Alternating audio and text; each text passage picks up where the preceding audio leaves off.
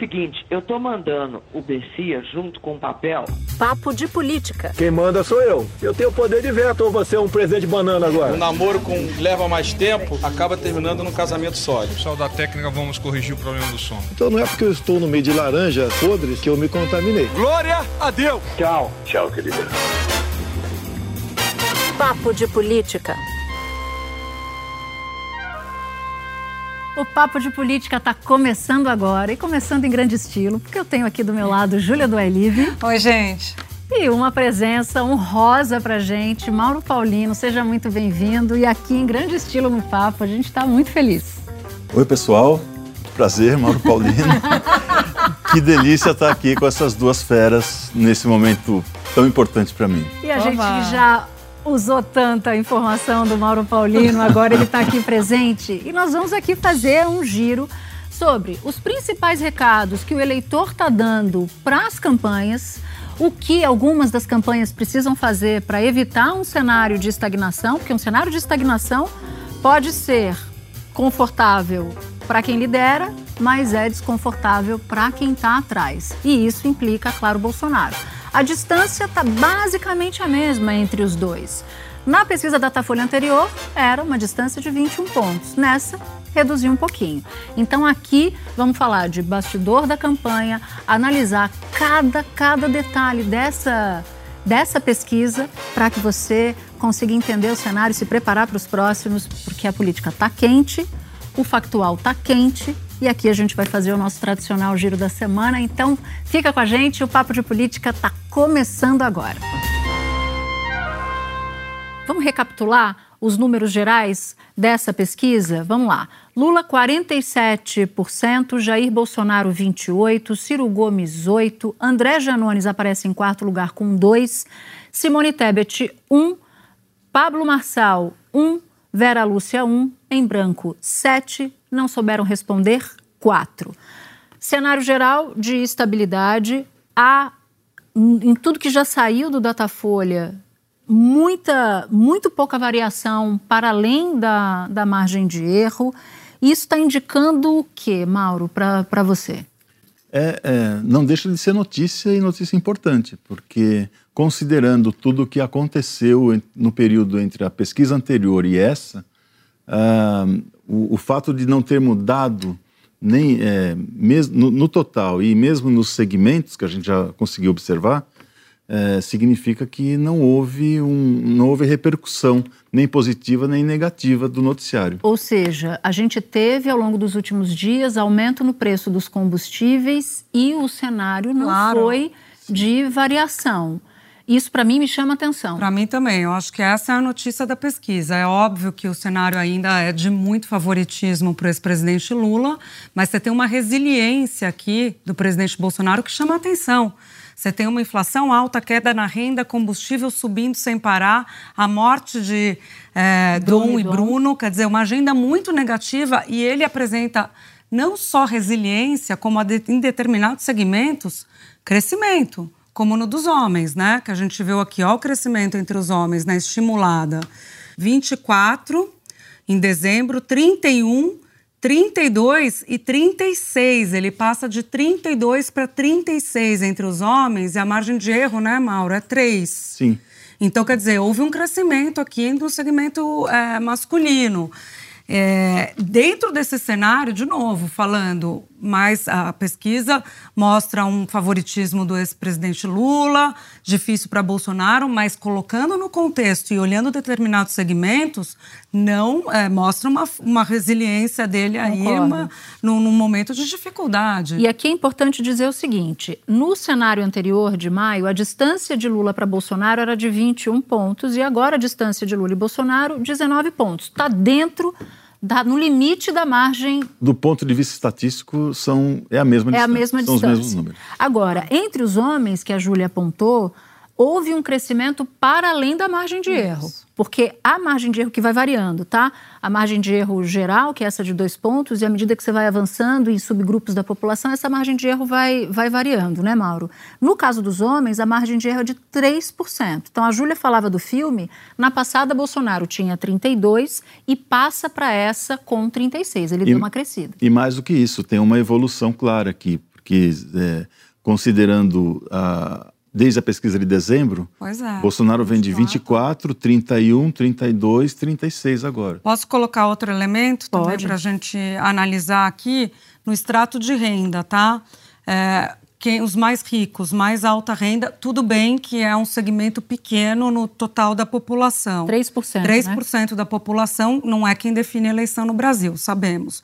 Mas olha esse movimento que ele faz nesse extrato de renda. Ele passa em dezembro de 32, vai para 39, vai para 42 e chega, gente, a 47% das intenções de voto entre as pessoas mais ricas do Brasil, mesmo nesse cenário de dificuldade econômica. Eu acho, Mauro, colocaria uma, uma hipótese aí, que há uma resistência à proposta econômica do ex-presidente Lula, né? Alguma resistência a essa proposta econômica que, mesmo num cenário de dificuldade econômica, o, os mais ricos, que a gente poderia dizer o PIB, talvez, estão dando e voto para Bolsonaro. E só um complemento: a Júlia faz a, a, o filme a foto é de um percentual, aliás, numericamente à frente do que ele tinha, mas a margem de erro dessa população mais rica é de 10 Sim, é de, é. é de 10 pontos, né? De, então ele não cresce, estatisticamente ele não cresce de uma pesquisa para outra. De uma pesquisa para outra. está falando do Mas filme. ele cresce no filme. A gente pode considerar que há uma tendência aqui, mesmo tendo essa margem de erro maior. E isso evidencia que o discurso do Bolsonaro, a postura, as atitudes de Bolsonaro agradam muito esse segmento mais rico. Nesse, e nesse momento ele cresce, que é, é bem significativo. E acho que a Júlia tem o, o, o, bom palpite aqui, que é a proposta econômica. Mas, de novo, esta população não é a população que costuma sentir o que está acontecendo agora. Inflação alta, preço dos combustíveis mais alto. Essa é uma população que é pouco alcançada por crises de dificuldades do mostrou, momento. Mostrou uma resiliência também, já que eu usei essa expressão para dizer a situação de Bolsonaro nas pesquisas, na questão da economia também. Vamos dar uma olhada na espontânea, gente? Ah, a espontânea, a espontânea é também tem notícia um pouco mais favorável para Bolsonaro, porque olha só, espontânea aqui de Bolsonaro. É, na pesquisa anterior era 22, ele está com 25. Cresceu acima da margem, né, Mauro? Margem de do... A margem de 2? Cresceu, sim. Então ele cresceu. Bolsonaro cresce na pesquisa espontânea. Então aquela que você não pergunta o nome é importantíssima, porque já vai ali o nome fixo que está na cabeça do eleitor, ele já cita para o entrevistador. Já Lula, na espontânea, passou de 38 para 37, manteve igual, está na margem de erro, 38 para 37, não dá para dizer que é queda. Mas, de novo, olha, a gente está falando de um cenário muito complicado para Bolsonaro. E cresceu na espontânea, cresceu entre os homens, não dá para dizer que é uma pesquisa ruim para ele. Não. É, o fato é que ele se mantém estável, mesmo estando no governo e tendo todos os desgastes naturais que quem está no governo é, recebe e especialmente nesse período entre a pesquisa anterior e essa que tanta coisa aconteceu e a intenção de voto em Bolsonaro não se mexeu. Ah. Agora, vale a pena explicar a diferença da estimulada para a espontânea citada pela Júlia. Eu vou deixar o pesquiseiro explicar porque vale a pena, né? A diferença e por que, que a espontânea nos diz tanto. A espontânea, ela revela, especialmente nesse momento, nesse período, faltando cerca de quatro meses para a eleição, ela, ela é muito reveladora, talvez até mais do que a estimulada. Porque é a primeira pergunta feita no questionário, é a primeira pergunta que os entrevistados respondem e respondem de acordo com a primeira lembrança que tem. E isso revela um voto mais cristalizado. Uh, na pesquisa anterior de maio, eu não, não vi ainda nesta, mas uh, cerca de 80% dos eleitores de Bolsonaro uh, já haviam escolhido Bolsonaro na espontânea antes, de, antes da estimulada. Então, isso significa que há uma cristalização, uma convicção muito grande do voto em Bolsonaro. O mesmo ocorre com Lula, mas não nesse nível de 80%, é algo abaixo, algo em torno de 70%, que também é alto e é algo inédito nesse momento da eleição. Não houve, nesse momento, faltando esse período para a realização do pleito, uh, um, um, tantos votos na espontânea, tantos, tantas é, menções na espontânea como há nesse momento na eleição. A gente falava da, da alta renda, deixa eu dar aqui que o Lula tem um movimento também importante nesse segmento. É, está dentro da margem, tá? Porque a margem de erro nesse segmento é 10 pontos. Mas olhando o filme, ele tinha em dezembro 25% das intenções de voto entre os mais ricos. Ele está agora com 35%. Uhum. Então, houve nesse período, aí dá para dizer, né, Mauro, tá? Os 10 pontos percentuais, dá para dizer uma, uma tendência de crescimento dele. Agora, é, então, ele e Bolsonaro tiveram um desempenho, um crescimento olhando no filme nesse segmento. Agora, se a gente olha para o segmento abaixo de renda, que tem Até um peso maior, que é de, dois a, de 5 a 10, o de abaixo cinco. dos mais ricos, né?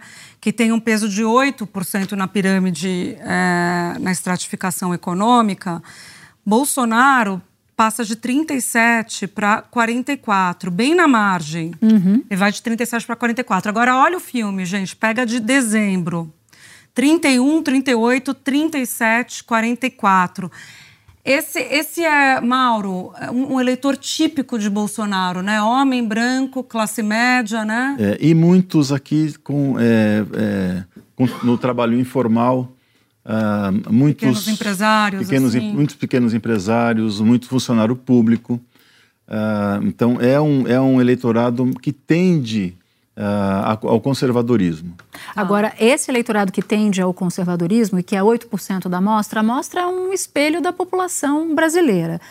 Eu quero chamar a atenção para a renda até dois salários mínimos, porque nesse espelho, 52% é o peso. É o peso, é o que define a eleição. Então, né? Lula continua muito forte. Sim na mesma posição em que estava nesse extrato do eleitorado e, portanto, é uma má notícia para Bolsonaro. Mas ele manteve. Ele manteve, mas ele precisa avançar, né? Precisa avançar, eleitorado. concordo, mas com as más notícias ele mantendo.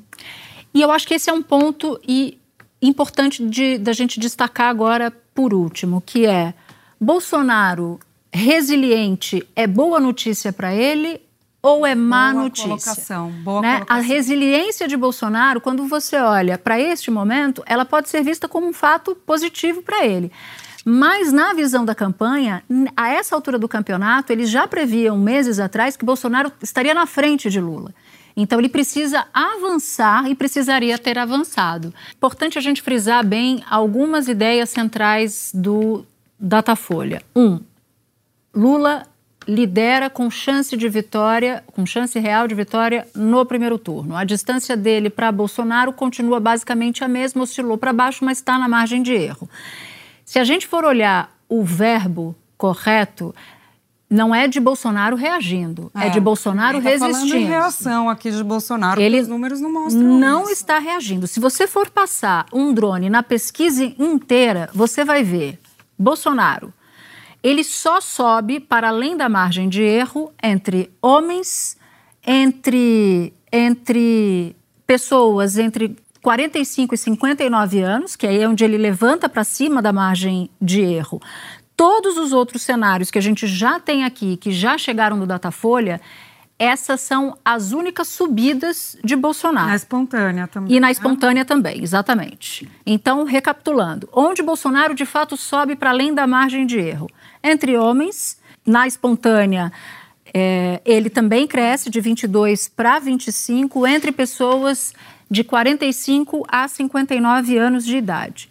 Lula onde o Lula está num cenário bem mais confortável. No 5 a 10, né? Desculpe. Está é, tá bem na margem, 5 a 10. O 5 a 10 ele está no limite da margem. Limite então, eu estou considerando tá só certo. subida aquilo que ultrapassa a margem de erro. Olhando para o Lula, como é que o Lula está hoje? Lula está basicamente igual, repetindo que eu estou considerando aquilo que, mesmo oscilando para baixo ou para cima, está dentro do limite da margem de erro. Onde Lula o Lula sobe em alguns desses cenários? Não. Ele continua estável, numa posição confortável, porque ele hoje, segundo as pesquisas, hoje e antes, é o favorito, é apontado como favorito. Lula recua para além da margem de erro entre pessoas que ganham de 5 a 10 salários mínimos e no Sul. Porque entre pessoas que ganham de 5 a 10 salários mínimos, que representa 8% do eleitorado brasileiro, ele tinha 37 na última pesquisa e agora está com 29.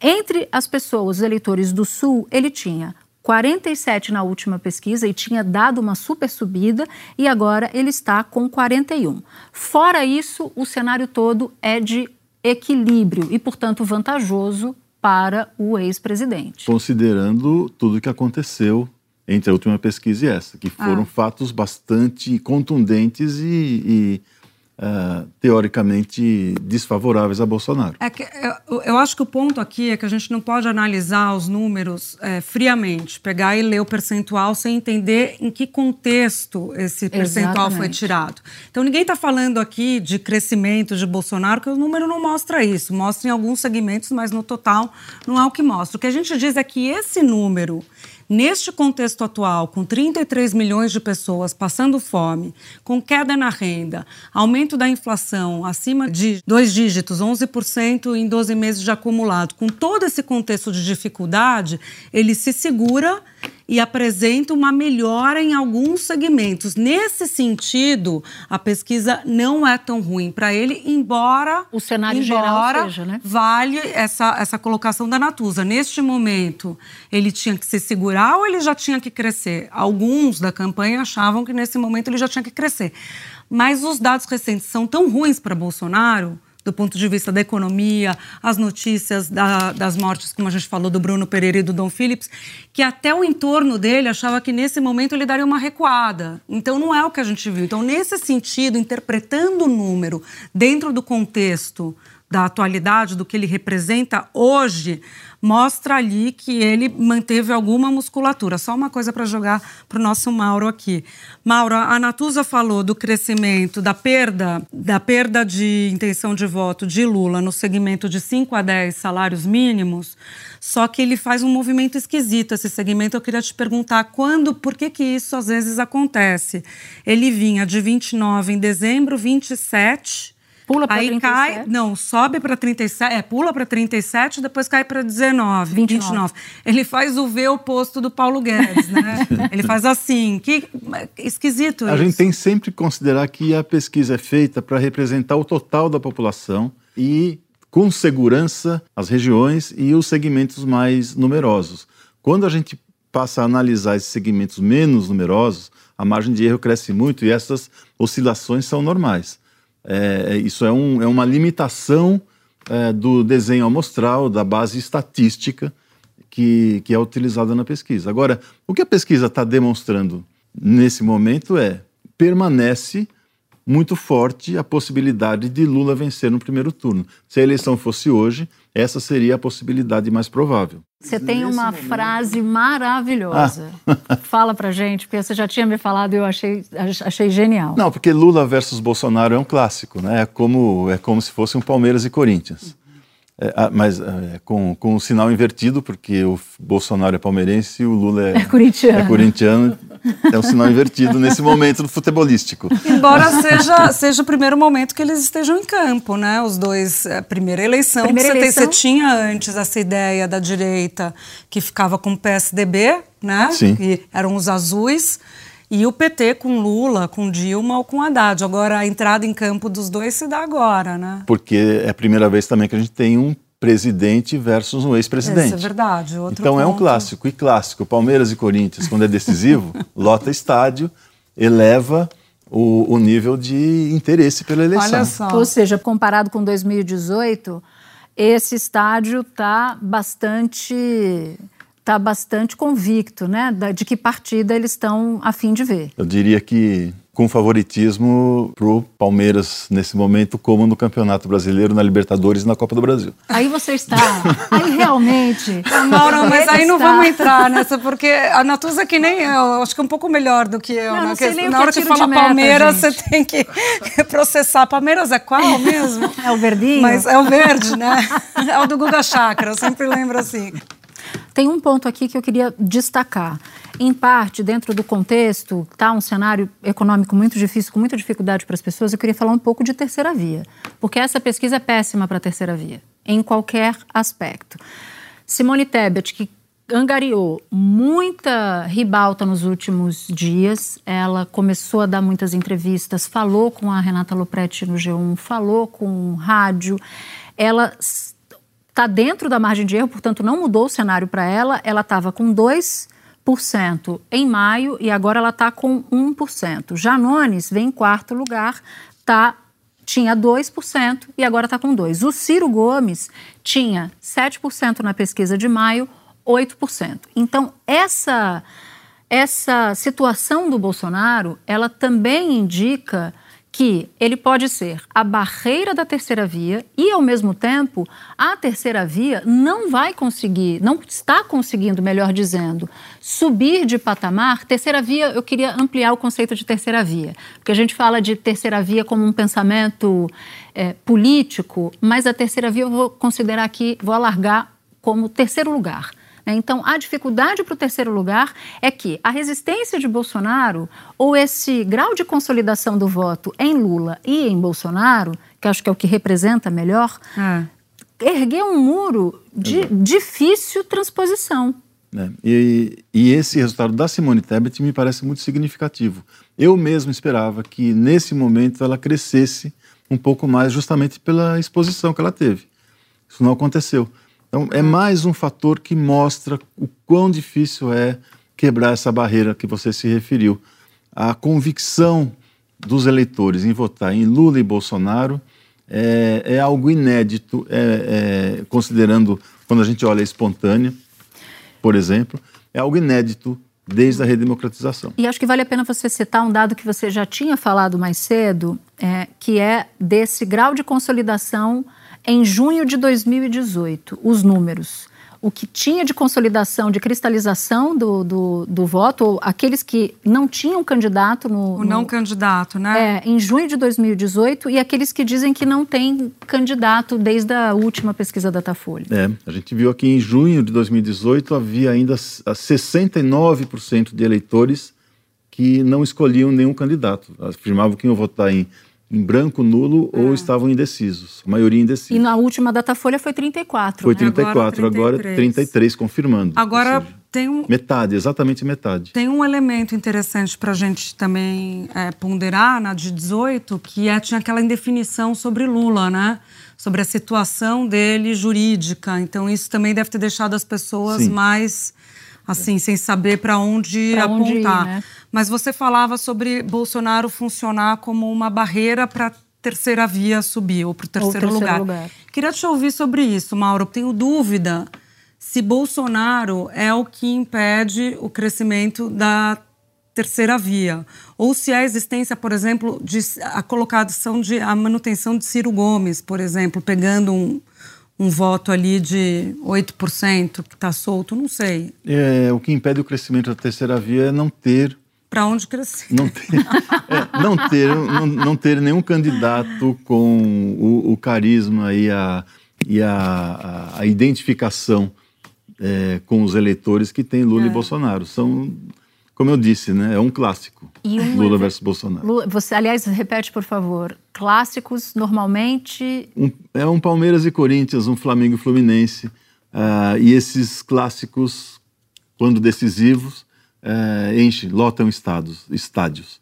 É, as cidades, o Rio e o São Paulo, param quando há esses clássicos e isso aumenta a, o interesse é, pela, pela eleição. É um, é, um, é um confronto inédito entre um presidente e um ex-presidente. Nunca aconteceu isso. E aí, para a gente não ficar em Rio, São Paulo, você pensa qual é a rivalidade maior da sua cidade, do seu estado. você não vai se arriscar. Traduz isso, não vou me arriscar, claro, e traduz isso para o cenário eleitoral. Bom, mas acho que vale a pena a gente colocar aqui na mesa sobre como cada uma das campanhas vai lidar com esses números.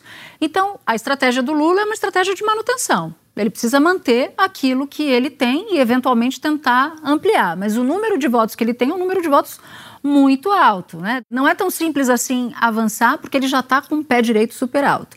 A de Bolsonaro é avançar. Né? É. A resistência para ele não vai levar em lugar não vai levá-lo a, a, pode ser que não o leve ao segundo turno, né? A ficar mantido o cenário de primeiro turno ou com grandes chances de primeiro turno. No caso de Ciro Gomes, o mesmo desafio. Como é que ele faz para sair de 7, 8%? Né? E, sobretudo, no caso de Simone Tebet, porque olha só, se a gente for pegar o quadro geral do, do grid de candidatos, Simone Tebet está no mesmo patamar de votos que Pablo Marçal do PROS e que Vera Lúcia do PSTU, né? com bastante exposição nos últimos dias. O que, que ela pode fazer para conseguir avançar no eleitorado? Porque a essa altura do campeonato, tendo o MDB, parte dele dividido, não querendo ter candidato próprio à presidência da República, uma parte do partido dela quer ir com Lula, outra parte quer ir com Bolsonaro, ela vai entrando num cenário bem restrito aqui, de é. muita dificuldade, porque aí as pessoas que já não estavam completamente dentro começam a querer saltar do, do barco. Então, o desafio dela é segurar a partir de agora os que estão dentro para eles não saírem em termos de apoio político e quem vai fazer campanha lá nos municípios, na ponta, e evitar que a banda que faz oposição à candidatura própria cresça demais com base nos números. E eu acho que o desafio, concordo com você, o desafio é, do ex-presidente Lula é empurrar um pouco mais para ganhar no primeiro turno, né? É isso que a campanha de Lula precisa fazer. E conversando com os integrantes da campanha de Lula, eles olham para um elemento da pesquisa que chama-se Ciro Gomes. Até Otávio Guedes me lembrava, mandou o zap aqui. Então, eles dizem assim: ah, a gente não pode começar a fazer pedidos de voto útil em cima de Ciro, porque vai criar um problema, eles esperam contar com o apoio do PDT. Mas há uma expectativa, e as, as próprias pessoas que trabalham com pesquisa dizem que, que o movimento de voto útil é muito comum na reta final. Sim. E o eleitor do Ciro, se perceber que Ciro, de fato, não vai conseguir é, ultrapassar essa barreira de Bolsonaro e Lula, ele pode dar o voto dele para Lula e isso pode ser o elemento que pode levar Lula a vencer né, no primeiro turno. É, era o número que eu queria falar dos eleitores de Ciro. Se não forem votar em Ciro, quase quatro em cada dez escolhe o ex-presidente como o, o, candidato. Então, portanto, eu acho que na estratégia de campanha do PT agora, né, diante desses números, a gente pode até falar sobre as viagens que Lula vai continuar fazendo. Tem uma agora dando essa informação para vocês, para o Nordeste, região Norte e Nordeste, primeiro a escala na Bahia, no começo de julho, depois uma tentativa de fazer uma articulação toda aqui em São Paulo, que é o que o PT considera a principal, começar agendas mais em São Paulo, na região Sudeste também, Rio e Minas. Mas, para além disso, do que ele vai fazer para manter esse favoritismo, é tentar conseguir um pouco mais de voto que dê uma segurança, uma margem de segurança para levar no primeiro turno. Posso Mauro. dar um bastidor importante antes de passar a bola, Mauro? O Lula, o PT, portanto, Lula, tem se aproximado de ACM Neto na União Bahia. Brasil, boa. União boa Brasil boa pode lembrança. ser uma, uma chave importante nessa equação para tentativa de vitória no primeiro turno. União Brasil, forjado, né, saído da costela do PSL com democratas, resolveu formar esse grande partido de direita. O União Brasil, quando nasce, já nasce grande, com maior fundo eleitoral, maior fundo partidário e maior tempo de televisão.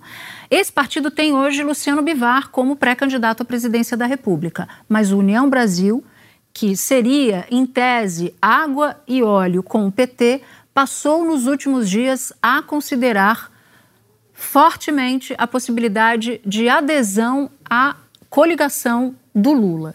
Qual é o entrave disso? A Bahia, citado por Júlia do Ailib. Porque a Semineto, que sempre foi um candidato de oposição a, a Lula, primeira vez que eu cheguei em Brasília, a CM Neto já era oposição ao governo Lula, cheguei em 2003, mas agora ele não está tão resistente assim a essa possibilidade de aliança, desde que, e desde que, haja ali um arranjo na Bahia para que ou o PT não tenha candidato ao governo do Estado, o que é difícil, uma escolha difícil, ou desde que o Lula não fale mal, não fustigue, eles têm um acordo interno. Essas conversas estão avançadas e hoje não se pode considerar como impossível um cenário de aliança entre PT e União Brasil.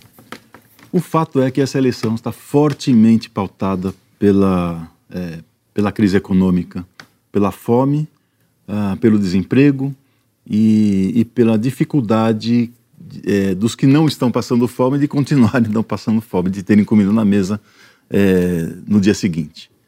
E os partidos, para conseguirem ter é, algum ganho, algum precisam atacar esse problema de frente, precisam mostrar soluções para melhorar a situação de vida dos mais pobres. Esse segmento mais pobre está votando olhando para o retrovisor. E no retrovisor, no retrovisor aparece muito forte a lembrança dos tempos de Lula, quando é, havia, é, inclusive, prosperidade. É, e isso muito associado ao Lula, aos uhum. governos Lula. O Auxílio Brasil é, não consegue é, parear com o, o, Bolsa o Bolsa Família, porque atinge menos pessoas, menos famílias, e ele é muito mais comparado com o auxílio emergencial, que é mais recente. Então há uma sensação de perda. É. Uh, esse é o eixo dessa campanha. E aí eu queria, eu queria jogar mais um elemento. O, a equipe do Bolsonaro está achando o seguinte, que aquela história do ICMS, de os governadores reduzirem o ICMS, fazer ali um acordo com os governadores, não vai dar tempo e não vai fazer com que os eleitores se voltem para Bolsonaro na velocidade que Bolsonaro precisa. Aí começaram agora a pensar em mudar a Constituição, mudar a Constituição, porque a lei não permite depois, ah, depois já no segundo semestre, que você faça gastos como aumentar o valor do Auxílio Brasil. Ou criar programa novo. Ou criar programa novo. Eles estão falando em aumentar o Auxílio Brasil de 400 para 600, dar 200 Isso. reais a mais e um voucher, um bolsa caminhoneiro no valor de mil reais. A grande chave, essa, esse é um ponto de como a campanha do Bolsonaro pretende reagir, é porque eles acham que com esse auxílio maior e com um voucher para os caminhoneiros, os caminhoneiros seguram protestos contra o governo e, ao mesmo tempo, o Bolsonaro, em tese, avançaria sobre esse eleitor que recebe o auxílio emergencial, o Auxílio Brasil. Eu tenho muitas dúvidas sobre, sobre se isso de fato vai funcionar se essa proposta de emenda à Constituição for aprovada, porque voto não é gratidão. Voto não é gratidão, ele envolve uma série de coisas, como ela vive, né, como as pessoas vivem, qual é a preocupação em relação aos filhos, se elas tinham emprego antes ou se tinham prosperidade antes. Então... É, eu acho que a economia no geral é o que dita, né? Assim, não é o você receber um auxílio ou não. A sua vida está melhor no geral. Assim, você está conseguindo pagar suas contas, seu filho está conseguindo ser atendido no posto de saúde, é, sua sua mãe tem um emprego, é basicamente isso que conta. Então, eu acho que esse contexto geral da economia que você falava é terrível e a memória do passado é melhor. Aí, ah, vamos tentar, qual que é a aposta? A Natuza estava falando, né? Qual que é a aposta, o tiro que o governo tem? É dar dinheiro para as pessoas, é tentar mexer nisso entregando o dinheiro. Então, quando eles fizeram a proposta do ICMS lá, eles tinham que fazer a compensação para os estados para eles toparem o ICMS, né, o teto do ICMS. E aí falaram, vamos fazer uma PEC. Com essa PEC a gente compensa os estados. O PT votou favorável, é, parte do PT votou favorável ao ICMS. E parlamentares do PT com quem eu conversava à época já dizia, não vamos votar o ICMS porque vão mexer lá na PEC, na Constituição, aqui vão colocar a distribuição de dinheiro. O pulo do gato eleitoral vai ser na PEC da compensação dos estados que vão dar o jeito de colocar é, aumento do Vale Gás, o auxílio do caminhoneiro, aumentar é, o auxílio Brasil. E é exatamente o que estão fazendo. Eles Eu vão pegar vi. essa PEC e tentar nessa PEC fazer a, a, a entregar o pacote eleitoral. Eu nunca vi um movimento assim do governo federal há 100 dias da eleição, Mauro. Nunca vi. De você mexer na Constituição uhum. para aumentar o valor do dinheiro que você repassa diretamente para a população para tentar ver se melhora o seu patamar. Isso, para mim, é uma novidade. É. Vamos ver, vamos, vamos, ver os resultados. A gente tem que Vai. esperar as próximas pesquisas. Vamos mas, ver o resultado das o, próximas pesquisas. O muro a ser transposto é bastante alto e volumoso. Gente, vamos para a trilha? Eu queria só te explicar uma coisa. Como hoje teve papo de política ao vivo... Começar a picaretagem, vocês perceberam. e para o Mauro não ficar assustado... Já tô. É, já... A gente vai fazer uma trilha da semana, então hoje não tem disputa. Vamos com calma com o Mauro Paulino, né, Também Júlia? acho que a Natuza foi esperta, porque a gente sabe que o Mauro arrasa nas pesquisas, mas há muitas dúvidas sobre o desempenho dele na cantoria, então é melhor poupá-lo. A gente vai poupar o seu, seu, Porque seu já o gogó. constrangimento já é grande aqui desse lado. Pra Natuza nós. vai bem, não, Natuza vai bem. A gente sempre pode surpreender. Né? Olha, olha só. Então, aqui no próximo Papo de Política, ele não se salva. Ele vai ter que cantar, vai ter que escolher uma trilha da semana. Mas nessa, como teve a história do Milton Ribeiro, tinha gente da turma do Bolsonaro já querendo pular fora do barco, achando que agora vai dar ruim. Eu me lembrei de uma trilha, uma música de Havaianos, que diz o seguinte, que serve para todo momento da política, vale dizer.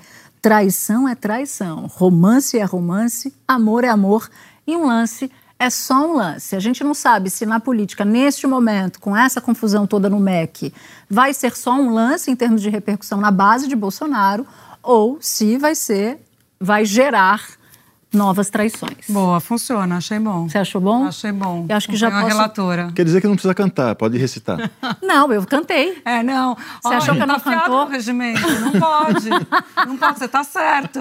Mas você eu, tá certo. Eu, eu devia cantar, né? Não, tá- traição é traição, romance é romance. Por que, que eu tô fazendo assim? Eu não sei, né? Bom, tudo bem, gente. Gente, o nosso papo tá chegando ao fim. Eu agradeço a Júlia, ao Mauro, dizendo que da próxima vez você não terá colher de chá, vai ter que cantar, vai ter que escolher a trilha da semana, Vai certo? surpreender, ele vai surpreender. E é hora de agradecer a nossa equipe. Edição executiva Daniela Abreu, edição e produção Júlia Zaremba, Laís Borges, Bruno Bate e Gabriel Quecchio. Supervisão Ana Bernardoni, chefes de redação Pedro Godoy e Mariana Timóteo. Gerência Cadu Veloso. Sonoplastia Júlia Gonçalves, supervisão técnica Leonardo Páscoa e Leandro Discassiati. Equipe de estúdio Bruno de Laite, Flávio Garilho, Jorge Aquino e Williams Steve. O nosso podcast também é programa de TV na Globo News toda quinta-feira às 11h30 da noite. Lembrando que o podcast não é igual ao programa de TV, bem pelo contrário. A gente guarda histórias pra cá e pra lá. Obrigada por nos ouvir até aqui. Até o próximo episódio. Tchau, tchau.